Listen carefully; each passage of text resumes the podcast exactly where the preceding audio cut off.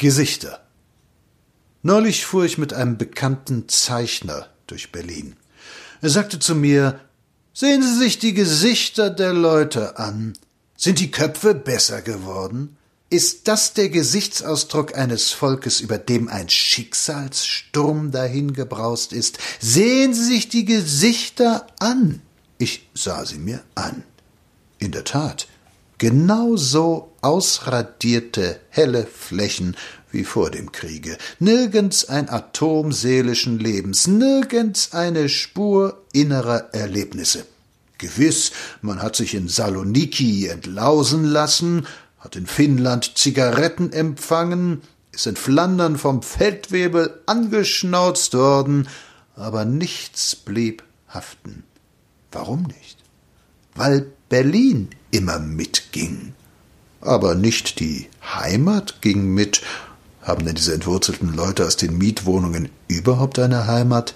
sondern der alles verwischende und verwaschende Bürokratismus ging mit, die öde militärische Gleichmacherei, die viel, viel schlimmer war als der schlimmste, uns stets angedrohte Zuchthausstaat der Sozialdemokraten. Er ging mit und ließ keine innern Erlebnisse aufkommen. Es wurden zwar welche gedruckt, aber die stammten fast alle aus der Literatur. Sind die Augen geöffnet worden?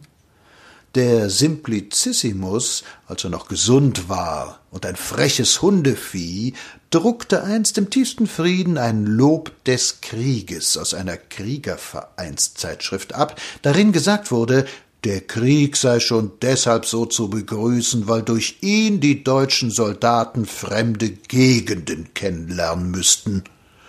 Nun kann ich mir zwar eine angenehmere Art zu reisen denken, aber diesen Unsinn hat man dann später als Reklamation und vaterländische Begeisterung die Seelen stärkten im Ernst lesen können. Aber ach, was haben Sie denn kennengelernt? Immer wieder dieselbe preußische Etappenstadt.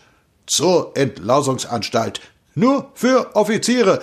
Durchreisende Mannschaften haben sich auf der Kommandantur zu melden. Verboten, verboten, verboten.